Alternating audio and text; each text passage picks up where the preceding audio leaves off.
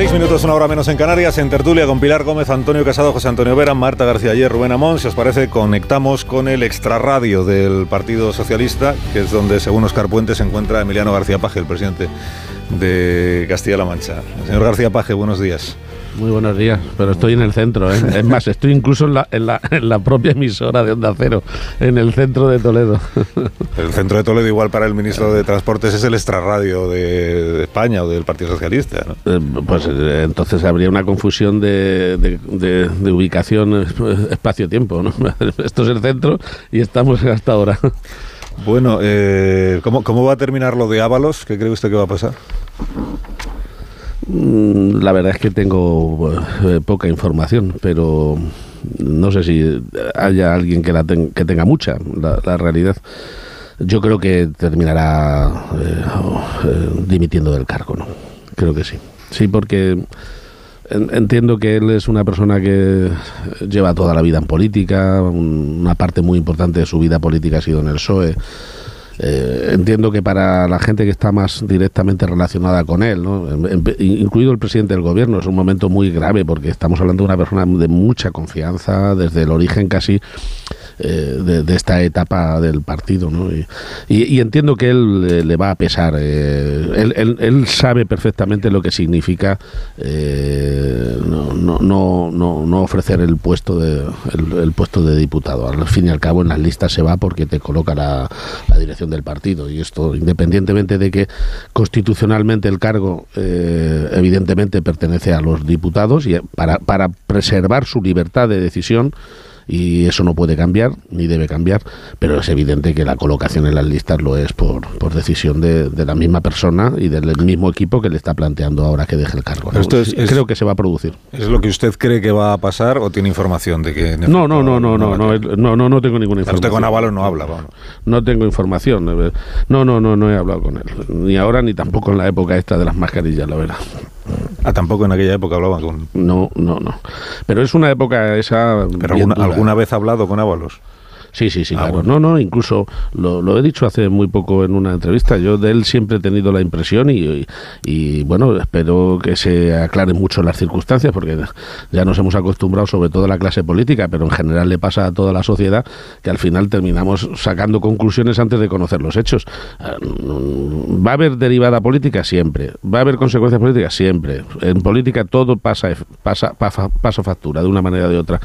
Pero la realidad es que yo no me he imaginado a Ábalos en, clave de, sí, de, estar en política y obviamente mientras estás en política cobrar de la política, como es lógico, pero no, no me he visto en una afición por, por lucrarse personalmente, ¿eh? lo, digo en serio. Y, y, eso no quiere decir nada para lo que significa la responsabilidad política. Eh, después de cuarenta y tantos años de democracia hemos llegado a establecer una responsabilidad política casi universal si no por un tema, por otro, al final siempre hay responsabilidad política. Antes nos preguntábamos aquí sobre qué es la responsabilidad política. Claro, el señor Ábalos está diciendo, yo no he robado, yo no he permitido, o sea, yo no estaba al tanto de que nadie eh, se había corrompido, por muy cercana que fuera mi relación con el tal Coldo, yo no estoy imputado, yo no estoy mencionado en sumario, entonces yo ya no soy ministro, soy un diputado, represento a los ciudadanos que me han, que me han votado. ¿En qué consiste su responsabilidad política para tener que irse? Bueno, básicamente hay una relación evidente cuando alguien nombra a la gente y, cuando además eh, en los hechos que se denuncian o se investigan, este caso o cualquier otro, eh, me vale como teoría, eh, pues uno se supone, se da por hecho que tendría que ser conocedor, ¿no? Eh, de manera que que, que, esa responsabilidad, en este caso en concreto, yo creo que salta a la vista, ¿no? Salta a la vista. Y creo que la dirección del partido, para ser exacto, y lo dice alguien que saben que, discrepa abiertamente de, sobre todo de lo relacionado con la política territorial, con el, independentismo, yo creo que la dirección del partido hace bien en, no en plantear un cortafuego, sino en plantear un listón claro, un listón evidente, eh, porque es su responsabilidad. Y en ese sentido no me parece que lo han dejado claro para todos los que especulan con que si hay que tirar de la manta, ¿no? Yo, no, no, me resulta una palabra una palabra amable eso de tirar de la manta, porque si encima se ofrece como recomendación, da por hecho que el que lo recomienda es que sabe perfectamente cómo funcionan estas cosas, lo cual no es muy halagüeño. Pero bueno, la, la realidad es que cuando el Partido Socialista, la dirección del partido, les plantea que tiene que tiene que dejar el acta, está marcando un antes y un después. Y eso me da a mí a pensar que miedo a lo que pueda decir no, no hay. Claro, si hablo de la responsabilidad en el que nombra, eh, por lo que sabemos, el primero que apadrina, por llamarlo así, a Coldo es eh, Santos Sardán, que es quien se lo trae a, a la sede de Ferraz y quien le encomienda responsabilidades, no sé exactamente cuáles, pero, en, el, aparato del partido, ¿no? Pero yo creo que hay en todo una proporcionalidad y una relación directa con, los hechos, ¿no? Siempre. No, no, es, no es fácil acotar el concepto de responsabilidad en ningún sentido y el de la política menos todavía, ¿no? De manera que hay que ir haciendo camino al andar, es lo que venimos haciendo en esta democracia, ¿no? Donde mm, se partió de un, un, respeto bastante amplio a la clase política eh, a, a, lo contrario que hay ahora mismo, de manera que es que independientemente de la pena que se, se, se pague con el cargo, la pena de publicidad, de propaganda es enorme, ¿no? Eso, eso es algo evidente. Yo creo que Santos Cerdá, vamos, eh, tengo la convicción personal de que es una persona que no está tampoco en política bajo ningún concepto para tener ningún lucro personal, ni, ni le he visto nunca, ni le he intuido nunca eh, ningún gesto de esa naturaleza. Hombre, eh, que le conocía a, Goldo, sí, pero si es que además la gente puede ser buena 50 años en su vida y, malo el último año, ¿no? O sea, que es, que, es que en realidad es para hacer una teoría un poco más amplia de lo que es el concepto de las relaciones humanas, porque tampoco vamos a examinar al cura que le, que, le dio la primera comunión a, a Coldo, ¿no? Porque a lo mejor Siempre, siempre que no cobrara comisión por dársela, entiéndame. bueno, no sé. No, hombre, no, yo creo que por la comunión será un donativo, pero no, no comisión. Porque usted del tal Coldo, antes de que surgiera todo este asunto, tenía noticias, eh, sabía de él, porque dicen, no, pues en el partido todo el mundo decía, no, cuidado con Coldo, que usted sabía algo de Coldo, ¿no?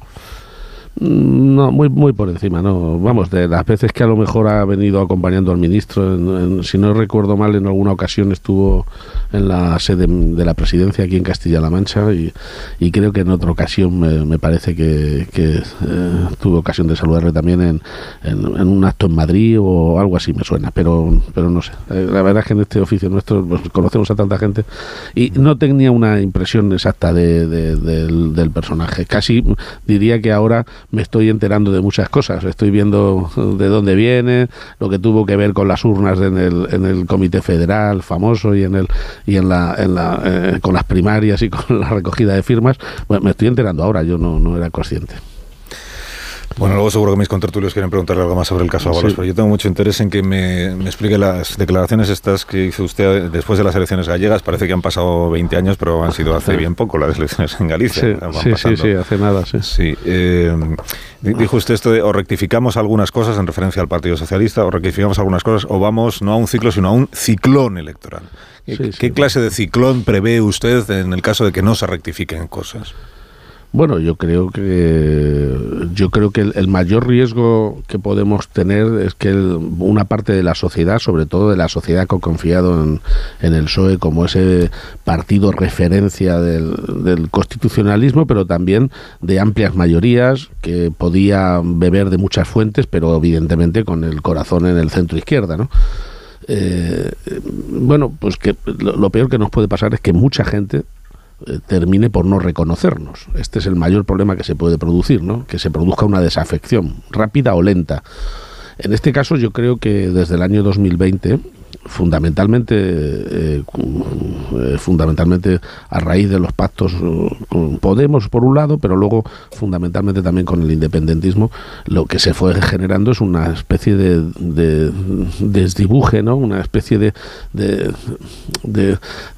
ruptura del perímetro del espacio concreto que nos definía como PSOE no todos los socios que tenemos tiran hacia la radicalidad todos todos. lo de Junts ya es de nota, claro, ya es de libro, pero, pero tiran hacia la radicalidad y en, y en ese sentido obviamente te empujan y por eso hacía una referencia clara desde el punto de vista de que nos están tirando hacia la radicalidad cuando nosotros nos hemos manejado siempre como organización eh, en, un talante, en una actitud, en una receptividad política eh, muy, de, muy centrada, no digo de centro, centrada muy centrada y muy polivalente, independientemente de que eh, con unas prioridades sociales y políticas muy claras, ¿no? Pero nuestro mayor riesgo es ese y el, desde el 20 prácticamente todos los resultados han sido salvo alguna excepción muy muy muy muy, muy eh, han sido negativos no han sido han sido malos bueno, una excepción es, usted, entre otros, ¿no? En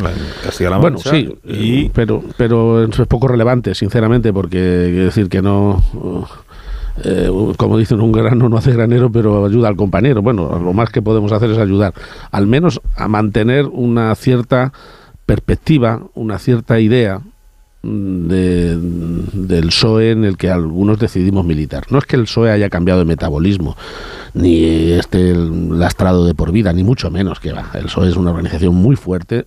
Yo creo que lo más importante que tenemos es no solo la confianza mayoritaria de tanta gente y, nuestro haber, lo que se ha hecho por la democracia española, no, no solo eso. Creo que es muy importante el hecho de que mucha gente que no vota ni ha votado nunca al PSOE entiende que es necesario un PSOE. Estamos hablando del PSOE que fraguó los grandes acuerdos, ¿no? El, PSOE que, que, realmente eh, pasa de 0 a 100 mucho más rápido que un bólido con, en la época de Felipe González, ¿no? ¿Es posible un PSOE sin Pedro Sánchez al frente? Y, pasará, obviamente, y sin paje. ¿eh? claro, claro, claro. ¿Cuál, será antes, el sin Sánchez o el sin paje? Eh, pues es probable que eh, tenga yo menos vida política que el presidente del gobierno, aunque solo sea por edad. Mm. ¿Y cómo cree que llegará el final de cada uno de ustedes? Pues ojalá y lo supiéramos. Eso es que pagaba yo dinero por saber exactamente. No crea, no crea que, no pagaba yo dinero ahora mismo por, por saber qué, va a terminar pasando. Lo peor que se lleva en esto. ¿Cómo le gustaría a usted retirarse? ah, pues con, pudiendo ir por la calle sin tener que agachar la cabeza. ¿Y cómo le gustaría que se retirara Sánchez? Eh, eso Hombre, pues yo entiendo que a él le gustaría lo mismo y a todos nos gustaría que él pudiera también salir así, porque eh, en su salida, cuando sea, eh, que no la veo tampoco inmediata, pero en su salida buena o mala está también la capacidad del PSOE de reinventarse cada vez que hay una época, ¿no? Hemos tenido ya varios secretarios generales, no, no es el, no es, no, es un drama en sí mismo, es una cadena. O sea, lo que, lo que ve usted es que el día que no esté Sánchez cambiará mucho el PSOE. O sea, no habrá una continuidad en el proyecto. Mm, bueno, yo creo que lo esencial es que podamos ir adaptándonos a las circunstancias. El PSOE es un partido que se ha acomodado bien a los propios cambios que nosotros hemos operado en la sociedad española. Tampoco tiene sentido ver la realidad del 2024 con los ojos de 1978, eso es evidente, ¿no? Hemos operado muchos cambios, en muchos casos hemos sido protagonistas de los cambios y, y no tendrían mucha lógica que siguiéramos anclados, ¿no? Ni en la melancolía, no se trata de tener melancolía, pero sí de tener muy claro lo esencial, lo esencial del proyecto, que se definió históricamente, pero que se definió de una manera muy contundente y muy mayoritaria mm, desde la Secretaría de, Felipe González, ¿no? es la presidencia del gobierno. Yo creo que ese, eh, ese espacio definido, eh, omnicomprensivo y al mismo tiempo claramente progresista, eh, ese espacio es el espacio que no podemos olvidar, ¿no? Y, y, el, ¿Y quién nos hace o quién intenta que lo olvidemos? ¿Quién intenta desdibujar eh, nuestro perímetro? ¿no? Pues obviamente los partidos con los que pactamos que tiran para lo suyo. Eh, todo tiene lógica, las coaliciones, los pactos obligan a veces a cesiones, pero bueno, todo tiene también una proporción y unos límites, ¿no? y yo creo que aquí hay demasiada poca gente que manda mucho demasiados pequeños partidos que mandan demasiado, ¿no?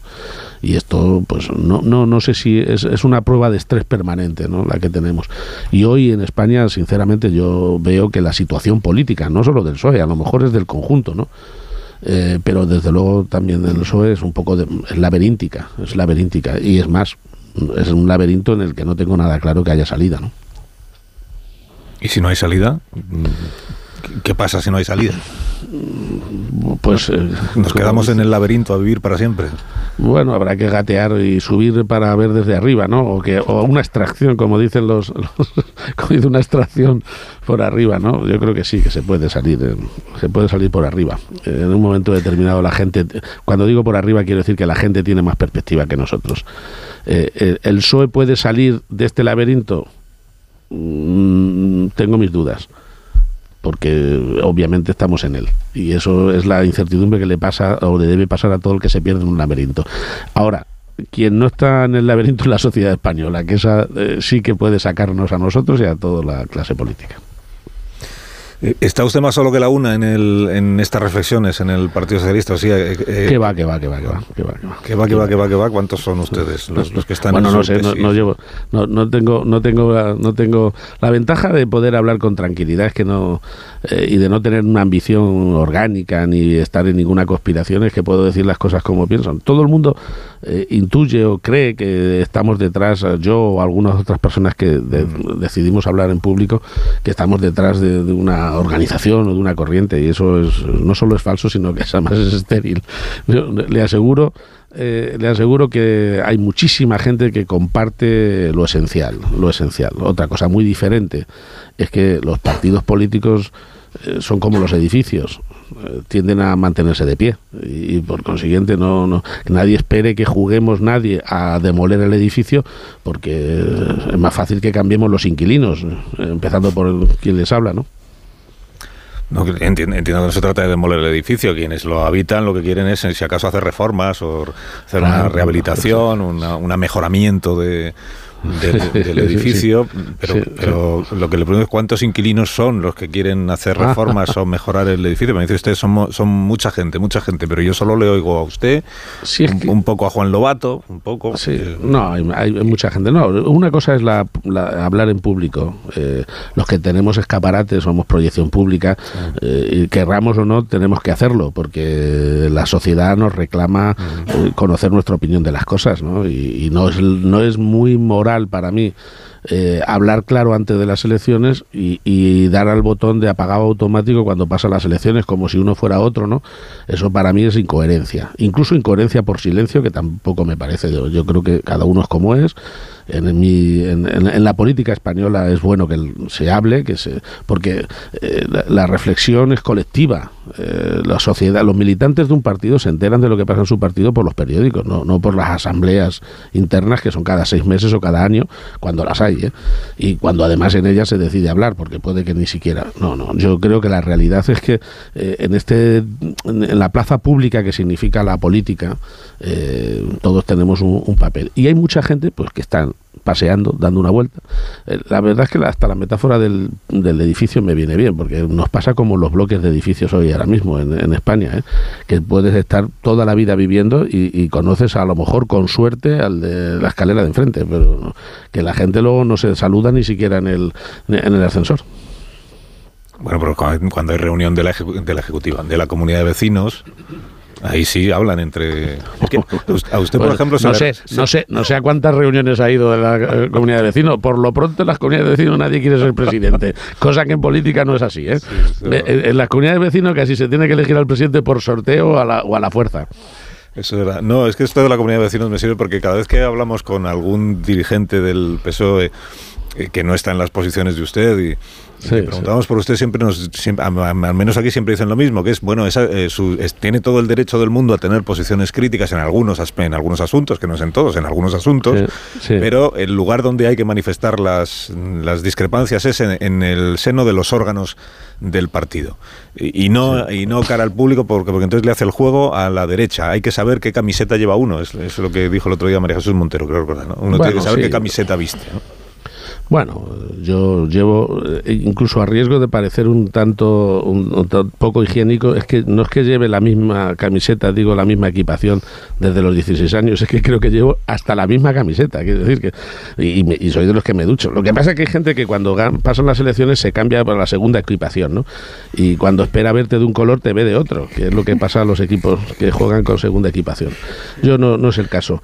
Y además, es que sinceramente es de los pocos patrimonios que me quiero llevar cuando deje la política es al menos tener coherencia. Ni se imagina la cantidad de gente, ni se imagina la cantidad de gente que por la calle sintoniza por completo con los planteamientos que hago, no solo en términos de fondo, sino también por el hecho de hacerlo, ¿no? Que, lo cual es revelador. ¿Qué va? es, el debate sobre los órganos internos es un debate, desde mi punto de vista, un tanto fariseo, para ser sincero. ¿Por qué? Yo soy secretario general del partido aquí. Eh, si en, al ritmo que va la, vida, no la política, la vida, que hay que tomar decisiones y opinar por minutos, eh, a ritmo de Twitter, es absurdo pensar que un partido va a estar en plena asamblea permanente, ¿no? Todos los días y a todas las horas para decidir de manera asamblearia. Eso no ha sido así nunca, pero desde luego en este proceso menos. Los partidos se reúnen para hablar de cuestiones orgánicas, ya se da cuenta que yo nunca hablo de cuestiones orgánicas, eso sí que lo hago dentro del partido, las cuestiones que afectan a la organización, y para cuestiones de, eh, de estrategia global, ¿no? de ideológica, posicionamiento sobre la sanidad, bueno, sobre las decisiones programáticas, pero en el día a día yo hablo en los mismos conductos por los que me informo. ¿Me entero por la radio? Pues hablo en la radio. ¿O es que cómo se cree que me informo yo de las cosas? ¿Por, por circulares internas del partido? No sé si me mandan argumentarios, creo que ya no, ni siquiera, pero de todas maneras no soy de usar argumentarios. Ah, porque lo, que usted me está describiendo, cuando así lo interpreto yo, cuando me dice que por la calle mucha gente le dice mm, estoy contigo, Emiliano, o comparto lo que dice sobre esto del. No quiero decir que las críticas de ustedes son sobre la política territorial, los pactos con Junts per Cataluña, la amnistía y todo aquello, no, sobre la subida del salario mínimo y esas cosas. No, claro, claro. Eh, cuando la gente le dice esto por la calle, eh, lo que usted me está describiendo es una situación de divorcio entre la actual dirección mm, federal del Partido Socialista, de divorcio con la sociedad, de divorcio con con los ciudadanos. Y eso sí es grave para un partido político, sobre todo si está en el gobierno, ¿no? Bueno, la, realidad es que la, la, forma de demostrar que un matrimonio va bien, es decir, entre, entre la sociedad y, y, su gobierno, es que el gobierno tenga mucho respaldo social. es decir, las elecciones. Las elecciones son la mejor, la, mejor encuesta y la mejor definición de la salud de, de una relación. Eh, cuando, eh, yo siempre he mantenido que el PSOE tiene que tener las mismas, los mismos dolores y las mismas alegrías que tiene la sociedad española, porque un partido está alineado eh, con la sociedad a la que quiere representar en la medida en que coinciden lo que es bueno para la sociedad y lo que es bueno para el partido. Eso es lo, ideal. Y es evidente que ahora mismo eh, ahora mismo hay mucha contradicción y en este sentido y en este sentido hemos ido perdiendo confianza de la opinión pública, eh, de la opinión electoral y por consiguiente hay, eh, la sintonía no puede ser la misma que cuando estábamos en el 45, casi el 50% del voto, ¿no? Y teníamos eh, casi 202 diputados en el año 82, es evidente. pero esto lo digo por el PSOE a nivel nacional y lo digo por mí, por mí mismo. Eh, yo he tenido un, buen resultado, estoy enormemente orgulloso, como comprenderán, y eso, más allá de que te permite gobernar con estabilidad y además aquí aprobamos los presupuestos y no tenemos que estar todos los días mirando el reloj para ver si aguantamos una hora más, pero, pero lo cierto y verdad es que eso que es importante, pero es importante sobre todo para uno mismo, a mí lo que me lo que me importa es que noto que estamos en sintonía con la gente que, y además creo que es la primera obligación de un gobernante. ¿eh? Mm. No, no inventarse el pueblo que tiene que, al que tiene que administrar, ¿no? es, conocerlo, conocerlo y si es posible quererlo. Cuando Felipe González dijo aquello en un, en un acto con, mucho público en Madrid, o nos ponemos todos bajo la cobija de paje o qué va a ser de nosotros, eh, ¿usted cómo, cómo lo interpretó usted? Bueno, yo creo que fue un, tanto anecdótico eh, sobre la base de que eh, acaban hacía poco tiempo que habían sido los resultados electorales y, mm. y, aquí se había obtenido mayoría absoluta, ¿no? Y en ese sentido lo, yo creo que lo planteó el presidente eh, González, ¿no? Mm. Creo, sinceramente. no, no, es decir, no, no le saque más punta de la que le pueden sacar, ¿no? No tiene usted una cobija sobre la, bajo la que refugiarse. Hombre, la región es grande, ¿eh? O sea, Castilla-La Mancha aquí cabe Bélgica, Holanda, Luxemburgo y sobran y sobran 2.000 kilómetros cuadrados para 2.100.000 habitantes. y, es grandecita. Desde ese punto de vista espacio tenemos, ¿no? Pero, pero, no, pero, no, pero una cosa es la región y otra cosa es Paje. Antonio Casado quiere plantear una pregunta. Eh, sigo con, Felipe González. ¿Habla usted con él? ¿Cree que hay alguna posibilidad de que pase de, a, juzgar por sus declaraciones públicas del sermón de la montaña a, algún tipo de, iniciativa? Eh, ¿cómo, lo ve? Eh, ¿Tiene conversaciones habituales? Bueno, alguna que otra, pero sobre todo lo que hago es escucharle y seguirle todas sus declaraciones porque creo que con toda la trayectoria que tiene a sus espaldas, eh, a Felipe González le pasa una cosa que es envidiable para cualquier político de los que nos consideramos de nacimiento, vamos, de vocacional, y es que nació con, un don para la política, sin, sin duda, ¿no? Es probablemente de los políticos más relevantes de, desde luego del siglo XX y de esta parte, ¿no? Del siglo XXI, pero en España y fuera de España. Pero eh, aparte de ese don, como decía, tiene, eh, tiene la ventaja de que suma las las piezas del puzzle de una manera extraordinaria y por tanto sigue siendo hoy ya con su veteranía, sigue siendo un GPS perfecto para saber mm, cómo orientarse, ¿no? Y yo creo que siempre hay que atenderlo, eh, eh, evidentemente. Pero no creo que se le pueda exigir que tome acciones concretas. Primero porque evidentemente es, es presidente, ha sido secretario general. Creo que bastante servicio le hace al partido y le cuesta a veces caro las críticas más inmisericordes. Unas que están programadas, otras que van por ordenador y ya solo le dan al botón y ya sale directamente el ataque, eh, y, y, otras que son espontáneas y sinceras. Pero la verdad es que mm, su posición de comodidad podría ser no tener ni que opinar y nadie le estaría exigiendo nada, ¿no? Eh, pero yo creo que hace un servicio extraordinario eh, ofreciendo luz o luz, que no tiene por qué ser toda la verdad, ni yo tampoco, ni, ni los que hablamos. Aquí se trata simplemente de que, de que juguemos eh, a plantear cada uno nuestra perspectiva, nuestra visión y con eso contribuir al, al puzzle, ¿no? Al, al, mosaico que ha sido siempre el Partido Socialista. Y él es muy relevante, desde luego, sí. Vera, sí. El problema, em, Emiliano, es que eh, si, claro, si se reconoce que el partido está en la situación en la que está, pero nadie da el paso en otro sentido, pues al final las cosas eh, se terminan quedando igual y se puede llegar pues a una situación incluso peor. Y claro, mm, algunos le señalan a usted, Felipe González, pero hay también gente que dice que usted a la hora de la verdad siempre eh, dice las cosas muy abiertamente, pero a la hora la verdad el último paso no lo da. ¿Usted ha pensado alguna vez en, no sé, en, que hay que dar el paso y que quizás eh, la persona indicada pues es usted misma? Bueno, eh, vamos a ver. Eh, hay gente que efectivamente dice, usted habla pero no actúa. Bueno, yo creo que en política el 90% de nuestro trabajo es la palabra, ¿eh? La política es dialéctica fundamentalmente, de manera que sí tiene importancia hablar y crear contexto y crear ambiente y, e intentar influir en el diálogo social que significa la política. ¿no? Por tanto, bueno, eh, algún valor tendrá hablar cuando sobre todo se critica a los que no lo hacen, ¿no? Pero mm, mm, militar en un partido político significa precisamente lo contrario de lo que se exige a veces. Yo claro que hablo dentro del partido y mm, intento influir dentro de lo que se puede, pero asumir un compromiso vital de afiliarte a un partido significa claramente que tienes que aceptar sus reglas de funcionamiento. Y hay una democracia interna en los grupos parlamentarios y en, en la propia organización. Y esa democracia interna significa que puedes hablar y que puedes someter a votación, aunque las pierdas estrepitosamente. En mi caso, yo, mi opinión es una opinión que al menos en público es muy minoritaria. Yo reconozco, eh, Pedro Sánchez como secretario general no solo ha ganado las primarias, sino que además eh, tiene un, ahora mismo una autoridad dentro del partido, no, digo ni moda porque no sería el caso, pero muy, muy, muy amplia, probablemente más que muchos otros secretarios generales del partido. y esta es la realidad con la que jugamos.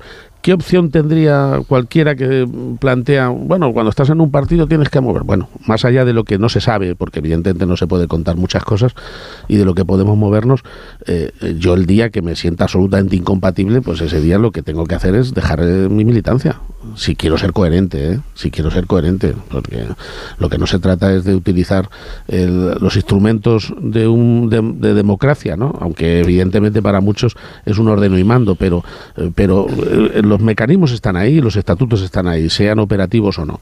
La realidad es que la coherencia me llevaría a dejar la militancia del partido. ¿Pero lo ha pensado alguna vez? Mm, no, no, no, no porque no porque tengo la perspectiva. no que está sonando así, ¿eh? No, no, no, no, es que no, es que quería decir, quería decir que lo que he pensado más de una vez es en dejar la política en general, porque la política es para los que no la tomamos muy en serio, de verdad. Yo no doy lecciones a nadie, ¿eh? pero yo sufro por las noches, soy de los que le cuesta dormir, duermo con pastillas hace muchos años, pero porque me, llevo los problemas a, casa, ¿no? Eh, bueno, pues, eh, pero, pero sin embargo me encanta, yo no puedo quejarme, no me quejo lo más mínimo, estoy orgulloso de lo que me ha pasado en la política, lo que me ha pasado en la vida, pero es que al mismo tiempo estoy pleno porque estoy haciendo una cosa que me apasiona. Mm. Ahora, dicho eso, también me, priva muchas veces de satisfacciones y a veces me da muchos disgustos.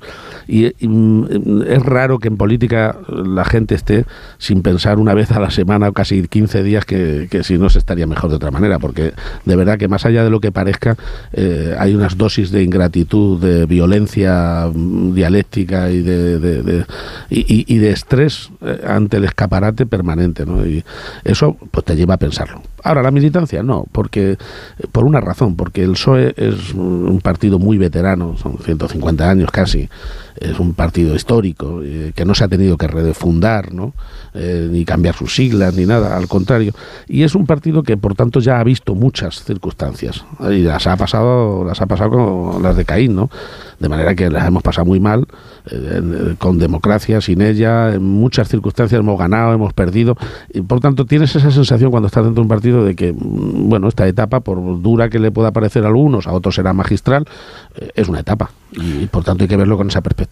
Pero no diría, presidente, que el Partido Socialista se está desangrando, que las elecciones gallegas lo demuestran, que las expectativas en el País Vasco también, y que resulta que allí donde el discurso eh, es menos condescendente como Cloa, como el suyo, es donde prospera una mayoría absoluta, que, que, es muy difícil mantener la credibilidad del partido en estas circunstancias de pactos con el nacionalismo.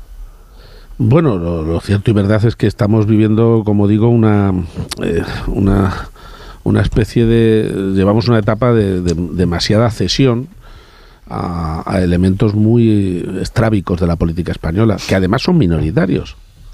Que encima son minoritarios. Es que da la casualidad de que Esquerra o Junts son, eh, en estas últimas elecciones han sido de los peores resultados que han sacado. Y sin embargo son decisivos. ¿Por qué? Porque eh, hemos pasado del latifundio político electoral al minifundio. Y, ahora se trata más de, echar la táctica, es demasiada táctica y poca estrategia.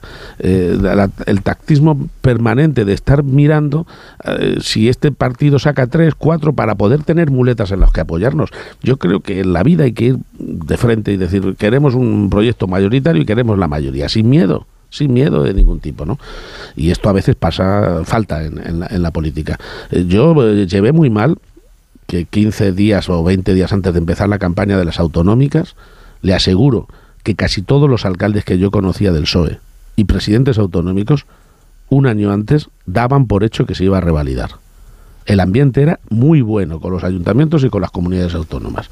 Y la verdad es que fue dramático ver que un mes antes se hablaba más que de los hospitales que aquí estamos construyendo, que son muchos, no les voy a soltar hoy el, asunto porque ya, eh, porque ya lo he dicho muchas veces, de, la gestión que de la que estoy muy contento estamos haciendo. Eh, aquí ya me gustaría que algunos se quisieran imitar a, Castilla-La Mancha en políticas sociales y en el estado del bienestar. Bueno, en vez de hablar de eso se hablaba de Bildu. Y esto no deja de ser pues enormemente duro y, que casi eh, fuera más importante que el presidente que se presentaba la reelección, como era mi caso, le diera un golpe a Bildu, un golpe por lo demás absolutamente convencido, quiero decir que no que yo no tengo que impostar nada, eh, y, y, en vez de estar hablando de lo que estamos haciendo de gestión y de los proyectos que tenemos para los próximos años. Pero así es la vida y así es la política, ¿no? Eh, termino. Eh, Jordi Sevilla eh, declaró en una entrevista en el diario El Mundo la semana pasada, la actuación del PSOE con Emiliano García Paje me recuerda al estalinismo. ¿A usted también? Bueno, hombre, yo se lo puse a Jordi un mensaje de agradecimiento porque siempre le he tenido como una gente, una persona con mucha cabeza, muy sensato, sinceramente, y que además se explica muy bien, ¿no? Y que es coherente también. De manera que eh, creo que eh, no, coincidiría en el estalinismo como tal, pero sí, sí en que eh, es más importante, es más importante alimentar, no la disidencia, porque no es el caso, ni la confabulación, que a mí, por juntarme el otro día esperando a los reyes con el presidente de Andalucía, el de Murcia y el de Valencia, me, me hicieron una campaña de confabulación, una cumbre como la de las Azores, poco más o menos, no se habían colocado. Y estábamos esperando en la, en la fila a los reyes, o sea, fíjese ya lo que es la política. Pero, pero que sería más importante, no digo alimentar la crítica, nadie, nadie que está gobernando eh, paga, bueno, a veces pasa, pagamos a los que nos, a los que nos tienen que criticar, pero lo, pero lo cierto y verdad pero lo cierto y verdad es que eh, eh, es que sí que es bueno y sano alimentar la, la opinión y la pluralidad. Esos los partidos que realmente no tienen miedo de su proyecto, no tienen ningún miedo a que se pueda opinar. Al contrario, yo recuerdo eh, épocas de los comités federales con la época de Felipe González y, vamos, eh, vamos, eran precioso ver los debates y, ver que siempre ganaba el secretario general porque convencía. Bueno, García Paje, gracias por habernos acompañado este rato esta mañana y le deseo que tenga buen día. Muy bien, muchísimas gracias. Gracias y buenos días. 18 minutos nos ponemos en las 10 de la mañana, una hora menos en Canarias. Ahora mismo continuamos con la tertulia.